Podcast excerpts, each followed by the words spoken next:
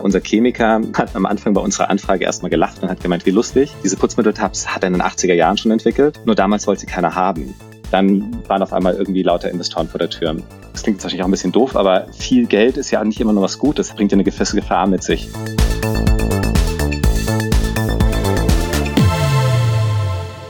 Willkommen beim So geht Startup Podcast von Gründerszene. Ich bin Hanna Scherkamp, stellvertretende Chefredakteurin von Gründerszene und ich spreche heute mit David Löwe, Gründer von Everdrop. Everdrop, einige von euch kennen das Startup sicherlich, bietet plastikfreie Putzmittel an. Beispielsweise verkauft das Startup kleine Tabs, die zu Hause in Wasser aufgelöst werden und dann in eine Sprühflasche gefüllt werden. So will Everdrop künftig Millionen Sprühflaschen aus Plastik einsparen, die ja sonst, ihr kennt es, bei jedem Putzmitteleinkauf mitgekauft und dann wieder weggeworfen werden. Ich spreche heute mit David über die verschiedenen Produkte, die Everdrop anbietet, darüber, wie er und seine Mitgründer überhaupt auf die Idee für diese Putzmittel-Tabs und weitere Produkte gekommen sind, warum sie einem bekannten deutschen Startup-Investor dreimal abgesagt haben und wie sich Everdrop gegen angriffslustige Konkurrenten wehrt. Ganz viel Spaß! Hallo David, willkommen bei uns im So geht Startup Podcast von Gründerszene. Vielen Dank, dass ich hier sein darf. Ich freue mich sehr. Schön, dass du da bist. Wir wollen heute über dein oder euer sehr erfolgreiches Startup Everdrop sprechen.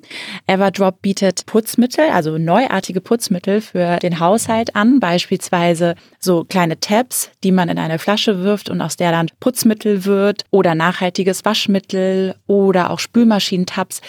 Du musst trotzdem einmal erklären, was macht Everdrop genau und was macht euch so einzigartig? Gerne. Wir drei Jungs haben uns damals gefragt, wie können wir eigentlich so unsere Zeit mit was möglichst Sinnvollen anreichern. Und die größte Portion Zeit, die man so am Tag hat, ist natürlich die Arbeitszeit. Und ähm, so sind wir dann drauf gekommen, dass wir gesagt haben, okay, wir würden ganz gerne was Nachhaltiges machen.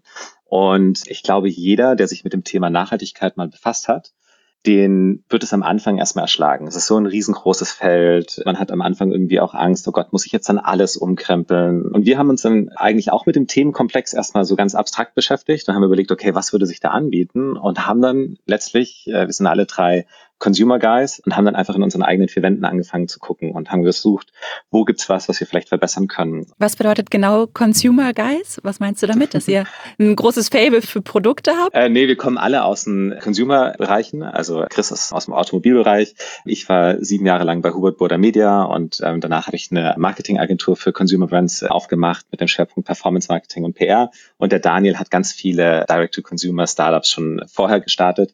Das heißt, wir hatten alle am Ende End Kunden-Knowledge äh, und haben uns dann überlegt, okay, wie kann man das bestmöglich dem Thema Nachhaltigkeit verbinden. Und dann sind wir zu Hause rumgelaufen, äh, jeder für sich, und hat überlegt, okay, was, was sind so kleine Hebel, die man hier finden kann? Und das, was einem sofort ins Auge sticht, ist, wenn man zu Hause den Putzmittelschrank öffnet. Also erstens ist es eine ästhetische Folter und zweitens ist es halt Plastik überall. Ne? Und dann haben wir uns gedacht, ach cool, ähm, lass doch mal gucken, was könnte man hier anders machen. So sind wir drauf gekommen. Das macht Everdrop auch genau. Also wir versuchen den Menschen zu Hause in den eigenen vier Wänden zu helfen, ein bisschen nachhaltiger zu leben. Wie geht es zum Beispiel, äh, dass wir versuchen, Plastik zu vermeiden, also Plastik zu reduzieren, da wo es nicht notwendig ist, oder äh, Chemie zu reduzieren, wo es nicht notwendig ist. Und dafür versuchen wir Ideen zu finden, die dabei halt die größte Ineffizienz äh, ausmerzen. Eine, die du gerade als erstes erwähnt hast, ist eben die Putzmitteltabs. Und das ist auch gar keine totale neue Revolution. Also äh, unser Chemiker hat am Anfang bei unserer Anfrage erstmal gelacht und hat gemeint, wie lustig. Diese Putzmitteltabs hat er in den 80er Jahren schon entwickelt. Nur damals wollte sie keiner haben. Ja, da waren gerade diese diese Plastikflaschen total on vogue mit den bunten Flüssigkeiten. Das hat alles geglänzt und alle wollten genau das haben. Und ähm, damals war der, der Mindset wahrscheinlich noch gar nicht da. Und bei den Putzmitteln-Tabs ist es ganz einfach. So ein Putzmittel besteht zum großen Teil einfach aus Wasser. Ja, und Wasser hat eigentlich jeder zu Hause. Das heißt, die Frage, die man sich dann wirklich einfach stellen kann, ist, warum transportieren die Unternehmen bis dato tonnenweise Wasser in LKWs durchs Land, dass wir dann am Schluss Wegwerfplastik kaufen. Ne? Und das Tragische an der Geschichte ist, wenn das Putzmittel dann mal leer ist, und wir die Plastikflasche in Müll werfen, ist die Flasche eigentlich noch ein perfekt funktionierendes Produkt. Ne? Also man muss sich vorstellen, der Flaschenkörper ist noch top in Schuss, der Sprühkopf würde wahrscheinlich noch viele, viele Jahre funktionieren. Das heißt, die Absurdität ist eigentlich, wir schmeißen ein perfekt funktionierendes Produkt in den Müll, damit wir wieder Einwegplastik mit Wasser drin kaufen. Und ähm, genau, dann haben wir jetzt gedacht, hey, das ist ein Riesenhebel. Mit dem Produkt sind wir damals gestartet. Das machen wir bis heute. Und dann sind wir einfach weiter rumgestreut durch die, durch die eigenen vier Wände. Und was auch ziemlich schnell ins Auge sticht, ist natürlich die eigene Waschmaschine. Beim Waschmittel ist es so, oder bei der Waschmaschine ist es so, Waschmittel ist der größte Chemieeintrag im Haushalt. Das heißt, es gibt nichts, womit du mehr Chemie ins Abwasser absonderst wie mit deiner Waschmaschine. Hm, das kann ich mir vorstellen. Voll, ne? Wenn man sich gerade, wenn, ich glaube, du hast ja auch eine Familie, wir auch, also mhm. alle drei äh, Gründer sind Väter. Wenn man sich anguckt, was man mit Kind da jeden Tag äh, versucht, wieder sauber zu machen. Das äh, stimmt. Mit Kindern nehmen die, nehmen die Anzahl der Waschmaschinen, die man wäscht, ja, sehr stark zu. Oder die Wäschen, die man Genau, wäscht. exponentiell zu, ja. Mhm. Und ähm, da gibt's total tolle Konzepte, ähm, auch im Nachhaltigkeitsbereich. Eines davon nennt sich Baukastenwaschen. Und die Idee dahinter ist eigentlich relativ einfach. Die basiert eigentlich darauf, du brauchst zum Waschen von Wäsche brauchst du weiches Wasser. So, und deswegen ist im Waschmittel immer ein Wasserenthärter drin. Nun hat aber der Großteil in Deutschland hartes Wasser. Und nachdem das Waschmittel standardisiert ist, muss man also beim harten Wasser mehr Waschmittel benutzen, laut Dosieranleitung weil man natürlich mehr Wasserenthärte braucht. Aber was man auch gleichzeitig erhöht, ist die ganze Reinigungschemie. Und das müsste man eigentlich gar nicht machen. Man müsste eigentlich nur mehr Wasserenthärte verwenden. Das heißt, wir sind eigentlich alle am Überdosieren bei der Waschmaschine. Und jetzt ist natürlich die Frage, die man sich stellt, okay, wer hat denn eigentlich Lust, sich mit Wasserhärte zu beschäftigen. Wer würde zu Hause eigentlich eine Waschmaschine, wer bereit, Wasserenthärter und Waschmittel zusammenzumischen? Das macht ja keiner. Und dann haben wir uns überlegt, okay, wie können wir das lösen? Und wir sind ein Online-Brand, also haben gedacht, okay, cool, wir können das ja digital mit Tech lösen. Und bei uns gibt es eigentlich so eine, so eine Maske und man gibt einfach nur noch seine Postleitzahl ein, dann ermitteln wir die Wasserhärte von dem Kunden und dann kriegt er seine individuelle Waschmittelmischung nach Hause zugeschickt und spart so bis zu 50 Prozent unnötiger Tenside. Also die ganze überflüssige Chemie weg und damit haben wir schon über 100 Tonnen Chemie vermieden in den paar Monaten, die sonst einfach im Abwasser gelandet wäre. Und so versuchen wir immer Konzepte zu finden. Manchmal sind sie auch ganz einfach, wie Spülmaschinentabs. Ich weiß nicht, ob es dir genauso geht, wo man sich einfach fragt, okay, warum müssen die in Plastik verpackt sein? Ja, also warum immer diese Plastikfolie drumherum? Da hat sich ja die Verpackung auch schon ein Stück weit geändert, oder? Das sind ja teilweise so Folien, die sich mit auflösen. Absolut, ja. Aber trotzdem, also auch eine Folie, die sich auflöst, ne, muss ja auch erstmal produziert werden, hergestellt werden. Also wo, wozu diese Folie? Ne? So, und äh, wir haben ja eigentlich sozusagen so das Problem, dass wir ganz oft unnötige Verpackungen haben, äh, Sachen doppelt eingepackt werden und so weiter und so fort. Und wir versuchen einfach so kleine Hebel zu finden und damit, wenn es halt genügend Menschen oft genug nutzen, einen großen Unterschied zu machen. Und Aber das bringt mich zu dem Punkt, ähm, mhm. David, entschuldige, dass ich dich da unterbreche, weil das klingt natürlich nach einer großartigen Idee. Jetzt habt ihr drei, die, indem ihr durch eure Wohnung gewandert seid, ähm, seid ihr auf diese Idee gekommen. Und ich frage mich jetzt gerade nach bei allem, was du erzählst, es gibt ja riesige Konzerne, die mm. Putzmittel herstellen und die ja auch Innovationsabteilungen haben etc.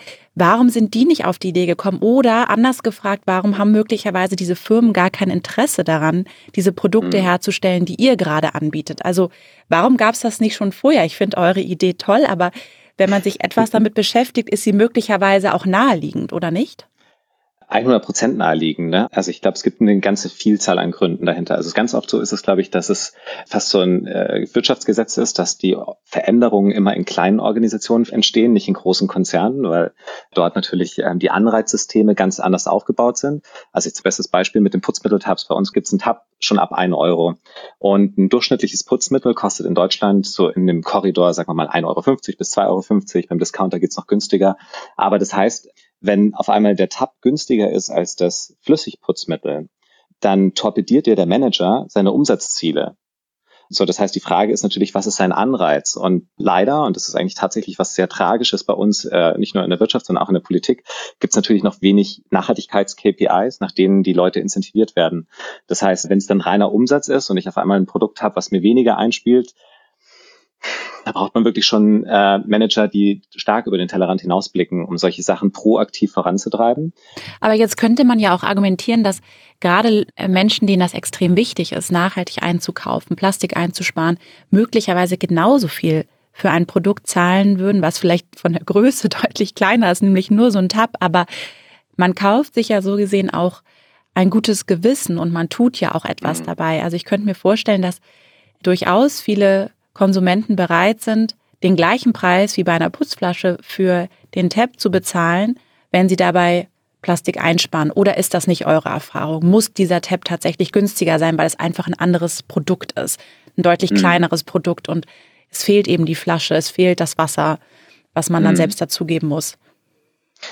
Also ich glaube, da gibt es auch wieder mehrere Dimensionen. Ich glaube, das Wichtigste dahinter ist, ähm, also ja, ich glaube, die Bereitschaft und wir haben ja auch Wettbewerber, die sind äh, sogar deutlich teurer als durchschnittliches Flüssigputzmittel. Äh, da kostet der Tab, glaube ich, über drei Euro. Das kaufen die sich wirklich für den Planeten interessieren und, und nachhaltig leben wollen. Die sind auch bereit, diesen Premiumpreis zu bezahlen. Unsere Intention ist ehrlich gesagt eine ganz andere. Wir wollen sozusagen äh, Nachhaltigkeit für alle haben. Das heißt also, wir gehen ganz bewusst sehr, sehr kompetitiv mit dem Preis um, weil wir einfach dran glauben, nur wenn sich wirklich jeder Nachhaltigkeit leisten kann, dann also zumindest ist so unsere These, ne? die Produkte sehen schöner aus, sie sind nachhaltiger und sie sind im Idealfall noch günstiger. Das heißt, ähm, es gibt eigentlich keinen Grund, es nicht auszuprobieren. Und wenn wir es schaffen, dass genügend mitmachen, dann führen wir einen großen Wandel herbei. Das große Problem bei ganz vielen nachhaltigen Startups ist einfach, dass sie sich genau deswegen so in der Nische bewegen. Und was ja auch völlig, völlig legitim ist. Ne? Die, die größte Herausforderung beim nachhaltigen Erwirtschaften ist, dass würden wir unsere Tabs in Plastik verpacken oder würden wir auf alle möglichen nachhaltigen Faktoren denen nicht so viel Beachtung schenken, dann könnten wir locker ein Viertel von den Produktionskosten hätten wir dann eigentlich nur. Das heißt, es ist natürlich auch deutlich teurer, aber wir sind eigentlich angetreten, dass wir es dem breiten Teil der Bevölkerung näher bringen wollen. Und dann muss man, glaube ich, tatsächlich versuchen, zumindest gleich teuer, wenn nicht sogar, wenn es geht, sogar günstiger zu sein, damit man mhm. auch wirklich sagt, hey, es gibt eigentlich keine Ausrede, es nicht mal auszuprobieren. Aber dennoch habt ihr ja, das muss man vielleicht zum Verständnis hier einfügen, ein sehr, sehr gesundes Geschäftsmodell, was ja auch Investoren ja mittlerweile überzeugt hat. Dazu sprechen wir später nochmal. Ich will noch einmal einhaken bei einer Sache, die du gerade gesagt hast, die mich nämlich zu einem nächsten Punkt führt. Und zwar hast du gerade gesagt, dass die Produkte schön aussehen. Und ich glaube, das fällt jedem auf, der sich eure Seite einmal anguckt oder euren Instagram-Account. Ihr seid ja unglaublich erfolgreich bei Instagram. Ich glaube, mit 100.000 Followern. Danke. Und die Flaschen sind ja auch, ist alles sehr pastellig gehalten, ne? also spricht ja auch so den, den Geschmack aktuell an, gerade in den sozialen Medien. Mhm. Wie wichtig, gerade du als jemand mit Marketing-Hintergrund weißt das ja sehr gut, wie wichtig ist die Marke, wie wichtig ist das Branding, das ganze Aussehen eines solchen Produkts für den Erfolg? Mhm. Also ich glaube schon sehr hoch. Also wir, wir machen es natürlich, weil der ästhetische Anspruch natürlich auch viel mit Eigenmotivation zu tun hat. Also wir wollen uns natürlich auch stark mit dem Produkt identifizieren und wir kriegen das auch aus der Community gespiegelt, dass das auch den Kunden super wichtig ist. Also von Kommentaren, endlich muss ich mein Putzmittel nicht mehr im Schrank verstecken und kann es äh, einfach draußen stehen lassen, was ja eigentlich total praktisch ist. Also bei unserem Küchenreiniger, wie praktisch, wenn der einfach, bei uns steht er hier auch einfach an der Spüle und ich zuck den schnell, äh, sprühe über die Herdplatte und äh, muss nicht irgendwie ihn erst wieder verräumen und so weiter und so fort.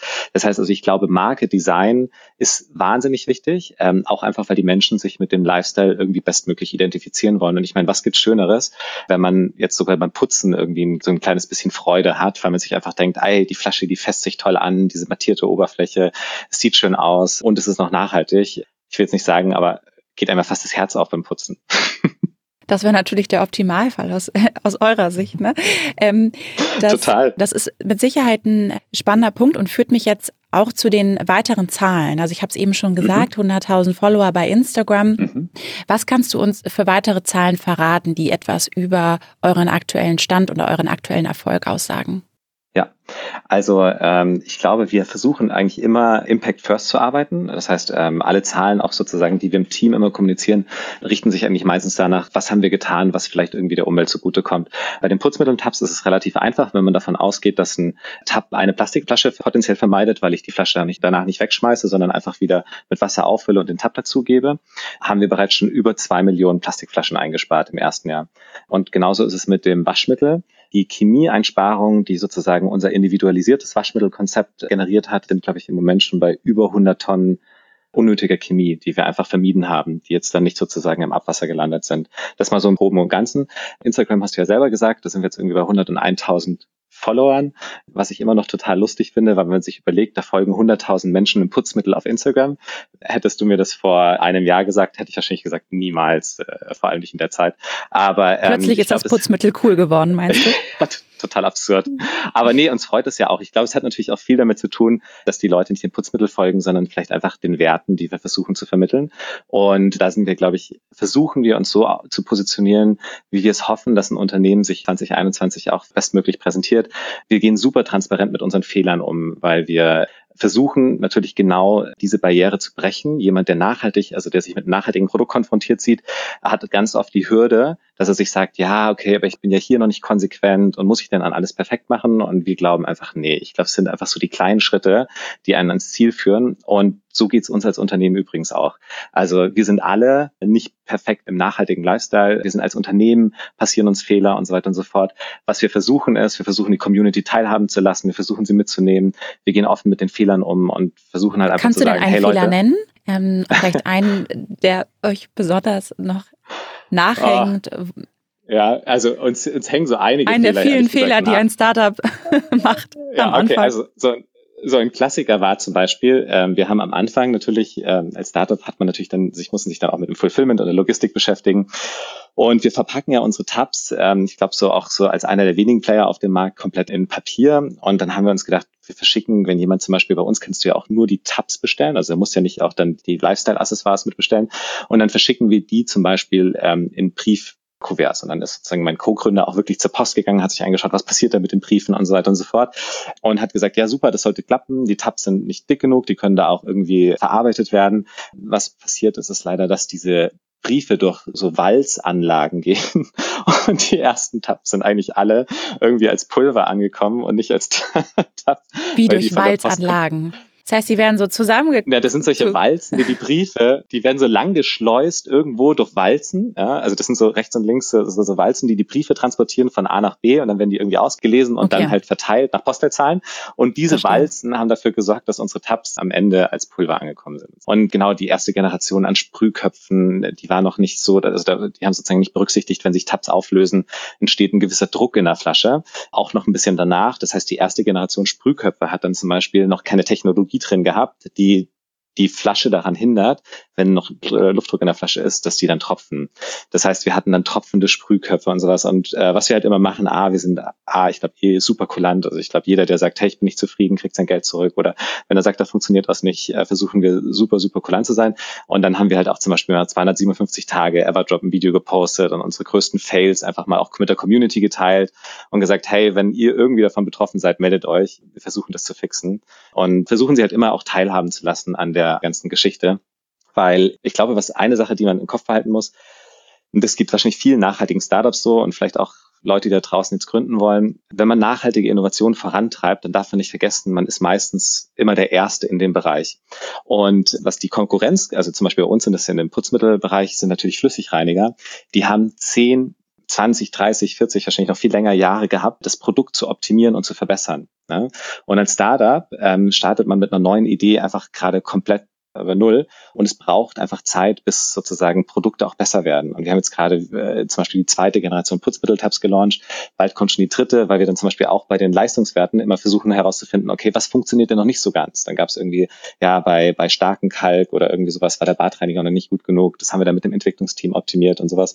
So, und ich glaube, was man als Gründer einfach im Kopf behalten muss, einfach immer weitermachen, ähm, äh, immer weiter verbessern und man muss es auch, äh, muss es einfach akzeptieren, dass der erste Aufschlag wahrscheinlich nicht auf demselben Niveau ist wie die Konkurrenz, die das schon seit Jahrzehnten macht. Ich glaube, der erste Tesla ist auch noch nicht so weit gefahren wie ein, wie ein Dieselmotor und deswegen müssen wir, glaube ich, in puncto Nachhaltigkeit und nachhaltigen Produkten noch viele Verbesserungsiterationen hinnehmen und am besten nimmt man seine Community auf der Reise mit. Auch du möchtest mit dem eigenen Startup durchstarten oder dein Business 2021 noch erfolgreicher machen? Dann starte mit der richtigen Buchhaltung. Um den Einstieg zu erleichtern, schenkt Safdesk, die Buchhaltungssoftware, exklusiv allen Hörerinnen und Hörern des So geht Startup Podcasts sechs Gratismonate mit dem Code Gründerszene 100. Auf deinem individuellen Dashboard von Safdesk hast du jederzeit und überall deine Finanzen im Blick. In der App lassen sich außerdem einfache Angebote erstellen, Rechnungen senden oder Belege digitalisieren. So weißt du immer genau, wie es gerade um dein Business steht. Leg direkt los und sichere dir unter www.cevdesk.de slash Gründerszene mit dem Code Gründerszene 100 das erste halbe Jahr Cevdesk for free.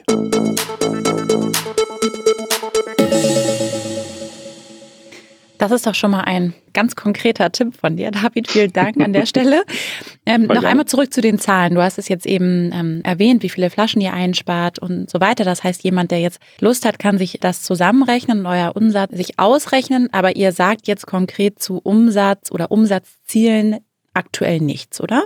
Genau, das hat, das, ich glaube, ähm, vielleicht versteht man das auch ein bisschen dahinter. Ich habe immer das Gefühl, es gibt ja sozusagen in dem Bereich Nachhaltigkeit ist ja sozusagen so ein großer Gegenpol der Kapitalismus. Und ich glaube sozusagen, a, wollen wir diese finanzielle Diskussion, auch wenn man sich Investments und sowas jetzt anguckt, äh, wir haben ja auch Investoren, da können wir später nochmal drüber sprechen, reinholt, dann bekommt das Ganze immer ganz schnell so einen Touch der eigentlich nicht so hundertprozentig zum nachhaltigen Startup passt. Deswegen versuchen wir diese ganze finanzielle Debatte so ein bisschen außen vor zu lassen, weil, also klar, jeder muss wirtschaftlich handeln, sonst können wir keine Veränderung vorantreiben. Ich glaube, das ist auf einem abstrakten Niveau jedem, jedem klar. Aber was eigentlich noch viel verrückter ist, wenn man sich mal vorstellt, dass man ein nachhaltiges Startup macht, dann ist es eigentlich schon fast seine Verpflichtung, maximal zu wachsen. Warum? Weil dann je größer man wird, desto größer ist natürlich auch der Impact. Und wenn wir uns angucken, dass wir im ersten Jahr schon über zwei Millionen Plastikflaschen potenziell eingespart haben, dann ist das natürlich was wäre, wenn wir auf einmal in ganz Europa sind oder weltweit irgendwie die Produkte anbieten könnten, was man sich überlegt, was das dann für den Planeten bedeuten würde. So und ähm, damit man aber diese Diskussion dann sozusagen um finanzielle Aspekte oder irgendwie äh, man das Gefühl hat, es geht nur noch um Geld, Geld, Geld oder sowas, vielleicht gar nicht irgendwie erst aufkommen lässt, haben wir gesagt, wenn wir um Zahlen sprechen, sprechen wir eigentlich immer darüber, was wir eigentlich schon Gutes getan haben, weil darum geht es uns am Schluss auch. Das ist der Grund, warum wir angetreten sind. Du hast es eben erwähnt, Investoren, äh, die ihr auch habt. Und ich glaube, die Investoren, die ihr habt, die sprechen dafür, dass es bei euch sehr gut läuft oder dass ihr ein gutes Wachstum hinlegen konntet seit der Gründung im Jahr 2019 und dass ihr eine offenbar eine gute Vision mhm. habt. Ein Investor, der bei euch an Bord ist, ist HV Capital, also früher Holzbrink, hier mhm. aus Berlin. Mhm. Und ihr habt noch viele verschiedene Business Angels an Bord. Vielleicht kannst du einmal verraten, wer sind diese Business Angels? Wir haben da schon mhm. einmal drüber gesprochen. Da sind viele sehr bekannte Gründer dabei, was ich sehr interessant mhm. finde. Und dann würde mich natürlich auch interessieren, warum investieren diese Business Angels oder warum haben die investiert? Mhm. Was hat sie überzeugt und was hat auch HV Capital überzeugt, bei euch zu investieren? Mhm. Okay, also vielleicht ein bisschen historischer Kontext. Wir sind komplett gebootstrapped gestartet und haben ursprünglich Everdrop, ich glaube, das kann man auch ganz offen sagen, ähm, die Idee erstmal so als Side-Business aufzuziehen. Das heißt, jeder von uns war Vollzeit im Job und wir haben gedacht, hey, wie cool wäre es, so ein Sustainable Brand nebenbei aufzubauen. Das muss man, glaube ich, noch einmal erklären, David, für Leute, die mhm. bootstrappen, denen das nicht ganz mhm. so geläufig ist oder für Hörer und Hörerinnen. Das heißt, ihr habt einfach euer privat angespartes genau. Geld genutzt. Kannst du sagen, mhm. wie viel Geld ihr da parat hattet, was ihr gerechnet habt? Mhm. Kann man da mit 10.000 Euro loslegen oder braucht es dann doch etwas mehr, um so eine Idee oder so ein Produkt überhaupt an den Markt zu bringen? Hm. Das hängt immer so ein ganz kleines bisschen davon ab, wie man startet. Also wir mussten auch, ich würde mal sagen, hoch fünfstellig investieren, genau aus der privaten Statulle. Man kann das, aber wie gesagt, das hängt immer davon ab, in welchen, ähm, welcher Dimension man startet. Ähm, wir sind damals tatsächlich, ich glaube, wir wollten erstmal einfach so 10.000 Tabs bestellen und ein paar Flaschen und dann haben uns die ganzen Hersteller ausgelacht, haben gemeint, na, bei den Auflagen fangen wir gar nicht erst an. Und dann mussten wir uns sukzessive dann äh, nach oben korrigieren. Daher kam dann auch sozusagen entsprechend die Investmentsumme. Und heute ist es total lustig, weil wir teilweise den, den Herstellern schon wieder zu groß geworden worden sind. Aber genau, also gebootstrapped heißt eigentlich sozusagen, wie du es gerade beschrieben hast, aus eigener Kasse bezahlt und finanziert der hat den Vorteil natürlich, dass die ganze Company auch nur dir gehört und du sozusagen äh, jetzt mal ganz hart gesprochen niemanden Rechenschaft schuldig bist. Dann ist es aber so passiert, dass das Ding eigentlich von Tag eins sofort explodiert ist. Also wir haben 2019 im Januar haben wir angefangen zu brainstormen oder im Frühjahr haben wir angefangen zu brainstormen, was wir machen. Dann haben wir als erstes gestartet mit verschiedenen MVPs. Also wir haben sozusagen Shops gebaut, äh, haben Renderings erstellen lassen, haben einfach mal geguckt, funktioniert unsere Theorie. Und dann hatten wir damals schon so irre gute Ergebnisse im Sommer, dass wir gesagt haben, hey, okay, das Projekt ziehen wir jetzt durch. Sind dann ins Sourcing gegangen, haben versucht, Hersteller zu finden, die in den kleinen Auflagen produzieren und ähm, sind dann Dezember mit den ganzen Kampagnen und sowas gestartet und waren noch sozusagen sozusagen ausverkauft, bevor wir eigentlich die Ware richtig verschicken konnten und mussten permanent die Auflagen wieder nach oben korrigieren und die Bestellungen korrigieren und sind dann wirklich total ich glaube, die ersten drei Monate war ein reines Gestrauche, irgendwie dieser Nachfrage Herr zu werden. Und die Kunden sind auf euch über Instagram aufmerksam genau. geworden oder wie habt ihr das überhaupt geschafft? Genau, also wir sind mit, also ich habe ja eine Agentur auch, die sich um das Thema Performance Marketing kümmert und PR und das waren eigentlich so die zwei Hebel, die ich mitgebracht habe von meiner Seite. Damit sind wir gestartet und das hat ehrlich gesagt alles übertroffen, was wir irgendwie auch nur hätten uns erahnen können, was dann, was da an Resonanz kommt. Und dann war uns relativ schnell klar, oh, A, Side-Business oder nebenbei keine Chance. Das heißt, wir sind relativ schnell alle drei All-In gegangen. Und das Zweite, was wir gemerkt haben, war, okay, wenn es weiter so wächst, dann brauchen wir Leute an Bord oder brauchen wir ein Sparring mit Menschen, die dieses schon mal schnell wachsende Startups selber geführt haben oder aufgebaut haben. Und dann sind wir eben damals raus und wie gesagt, wir sind eigentlich komplett profitabel gewesen, also haben gar kein Geld gebraucht. Uns ging es sozusagen, ich glaube, man nennt es in der Branche Smart Capital. Das heißt, wir haben Leute gesucht, die einfach Fähigkeiten haben, die wir auf der Reise brauchen und die sich sozusagen mit einem Angel-Ticket äh, an der Unternehmung beteiligen, so dass sie auch ein kontinuierliches oder unternehmerisches Interesse haben, ihr Wissen und ihr Netzwerk irgendwie einzusteuern. Und äh, da sind wir natürlich in erster Linie komplett auf Gründer gegangen, weil die natürlich die meisten Erfahrungen schon gemacht gemacht haben. Und da geht's wirklich von äh, Shop, Tech, Hiring, Legal, Marketing, Connections in, in allen möglichen Couleur. Und ich würde sagen, das hat sich zu 100 Prozent ausgezahlt weil ähm, wir konnten, wir haben in so vielen Schritten, haben wir einfach tausend Lernstufen übersprungen. Dann hatten wir diese Angel Pre-Seed Runde im Juni, Juli, äh, glaube ich, war das abgeschlossen. Und durch diese Angels hat sich das Ganze dann natürlich auch in der Investorenbranche rumgesprochen. Wer waren denn diese Angels? Wir haben diverse Angels, also einmal sind es zum Beispiel so Gründer wie äh, die Lilido-Gründer, die Zenloop-Gründer, aber auch Gründer von äh, Firmen, die sich selber gebootstrapped haben, wie der, der Kartenmacherei. Und es ist ein Team von zehn Leuten, die wir uns gesucht haben nach verschiedenen Fähigkeiten, die wir unternehmerisch gesagt haben, okay, die brauchen wir. Und dann sind wir sozusagen mit denen in den Prozess gestartet und dann hat sich halt relativ schnell rumgesprochen. Also weil natürlich die ganzen Angels selber gut mit Investoren verzahnt sind, äh, hieß es dann irgendwie, schau dir das Segment mal an. Und dann waren auf einmal irgendwie lauter Investoren vor der Tür. HV waren diejenigen, die es, glaube ich, gefühlt am geschicktesten gemacht haben. Aber ich muss auch ganz ehrlich sagen, ich glaube, wir haben denen damals viermal abgesagt und haben gesagt, so, nee, nicht der richtige Zeitpunkt. Wir müssen erst unsere ganzen Hausaufgaben machen. Und HV hat sich aber echt so gut in Stellung gebracht und ist bis heute auch, oder HV Capital ist bis heute echt so ein wahnsinnig wertvoller Partner, dass ich den Schritt eigentlich in keiner Sekunde bereue. Und ihr habt den abgesagt? Also, weil das ist ja eigentlich mhm. der Traum aller Gründer, dass ein renommierter Investor anklopft und sagt, ja, wir würden gern bei euch investieren, euch haben verschiedene Business Angels empfohlen. Und dann sagt ihr viermal ab. Warum? Ja, um die Anteile weil, zu halten? Nee, also es, war, also zum einen ist es ja so, wir, wir waren ja profitabel zu dem Zeitpunkt und ähm, sind ganz gezielt eigentlich nur noch Smart Capital rausgegangen. Und dann war für uns eigentlich die wichtigste Hausaufgabe war eigentlich so, okay, jetzt haben wir diese ganzen Angels und jetzt müssen wir so ein professionelles Setup eigentlich erstmal aufbauen oder den Unterbau schaffen, dass es auch wirklich sinnstiftend ist, einen institutionellen mit einem größeren Ticket aufzunehmen. Dass man sozusagen erstmal den Motor aufbaut. Und HV hat sich aber insofern ziemlich gut in Stellung gebracht, dass sie halt gesagt haben, hey, A, sie verstehen Early Stage, sie können Early Stage und sie wollen helfen, die Hausaufgaben mitzumachen. Und genau das haben die auch getan. Und wir haben ihn halt einfach wirklich viermal abgesagt, weil wir gesagt haben, so, hey, das ist einfach, also das klingt jetzt irgendwie so ein bisschen, ich muss mir überlegen, das klingt jetzt wahrscheinlich auch ein bisschen doof, aber viel Geld ist ja nicht immer nur was Gutes, hat ja, bringt ja eine gewisse Gefahr mit sich. Also wenn du auf einmal mehr finanzielle Mittel zur Verfügung hast, als du brauchst, gehst du nicht mehr so oder besteht die Gefahr, dass man nicht mehr so sorgsam damit umgeht. Das heißt, man muss sich das wirklich überlegen, zu welcher Zeit man welches Geld aufnimmt. Und dass man natürlich mit einem institutionellen Investor oder mit einem großen Investor die Möglichkeit hat, dann auf einmal in einen viel, viel äh, stärkeren Wachstumsmodus zu gehen, ist natürlich der Traum. Und heutzutage, ehrlich gesagt, bin ich total dankbar, dass wir die Möglichkeit haben.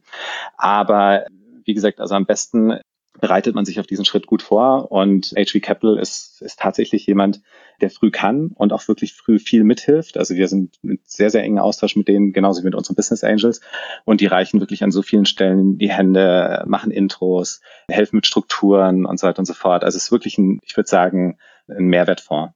Es gibt ja immer so, glaube ich, die einen Fonds, die nur Geld reinschmeißen und die anderen, die sozusagen sich auch versuchen, mit einer Hand einzubringen. Da sind die jetzt bestimmt sehr dankbar, dass du hier noch ein gutes Wort für sie in diesem Podcast eingelegt hast. Ähm, ich bin auch dankbar, dass sie im Wort sind.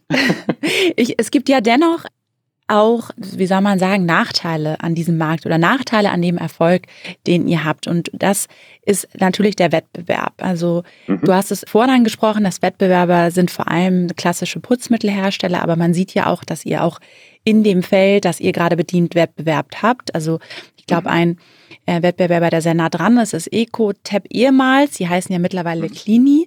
Und wenn man mhm. sich die anguckt, deren Seite anguckt, ist es ähnlich. Also ne, mhm. auch sehr pastellig gehalten, auch eine gute Marke aufgebaut, so wie wenn man das von außen jedenfalls betrachten kann. Und wenn man dann zum Beispiel EcoTap, das habe ich vorhin mal gemacht, googelt, dann rankt ihr bei den Anzeigen auch höher als sie. Das ist ja immer so ein Indiz dafür, dass es dann doch ähm, einen sehr engen Konkurrenzkampf gibt.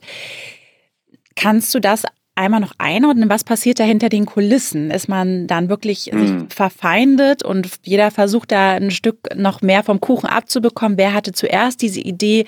Ist man dann verärgert, weil die anderen ähnliches Marketing machen wie man selbst? Die setzen auch sehr stark auf Instagram beispielsweise. Wie ist das, mhm. wenn zwei Player in dem Markt sind, die sich so ähnlich sind? Mhm. Also grundsätzlich, glaube ich, muss man erstmal sagen, so super High Level, also jeder, der auf der Party dabei ist und hilft, äh, unnötige Plastikflaschen zu vermeiden oder irgendwie ein System, was im Moment nicht sehr ökologisch unterwegs ist, zu verändern, ist ja schon mal willkommen. Also ich glaube, das kann man allgemein sagen. Was natürlich für jeden Gründer natürlich ein dicker Brocken zu schlucken ist, ist, wenn sich die Wettbewerber halt irgendwie sehr, sehr viel Mühe geben, eine Verwechslungsgefahr herzustellen. Ja, also das kann man jetzt sagen, ob das jetzt absichtlich passiert ist oder nicht absichtlich passiert ist. Also wir waren definitiv deutlich schon früher dran und auch früher draußen. Das ist dann schon so ein ganz kleines bisschen, wo ich dann sage, so, ja, ein Ticken Eigenkreativität im Wettbewerb, glaube ich, finde ich gut. Aber nichtsdestotrotz, ich glaube, man kann das ja auch ganz oft als Kompliment sehen. Und wir haben zum Beispiel dieses Thema, dass diese Flasche gefrostet ist. Das gab es vorher noch nirgends, dieser schönen Haptik und so weiter und so fort. Und jetzt auf einmal sieht man es, glaube ich, in, bei so vielen Startups in Europa. In Schweden gibt es eins, genau unsere Flasche. In Frankreich gibt es ein paar, genau unsere Flasche und so weiter und so fort. Unser Hersteller schreibt uns permanent irgendwelche E-Mails aus dem europäischen Ausland und sagt, hey, uh, we want to have the Everdrop Bottle.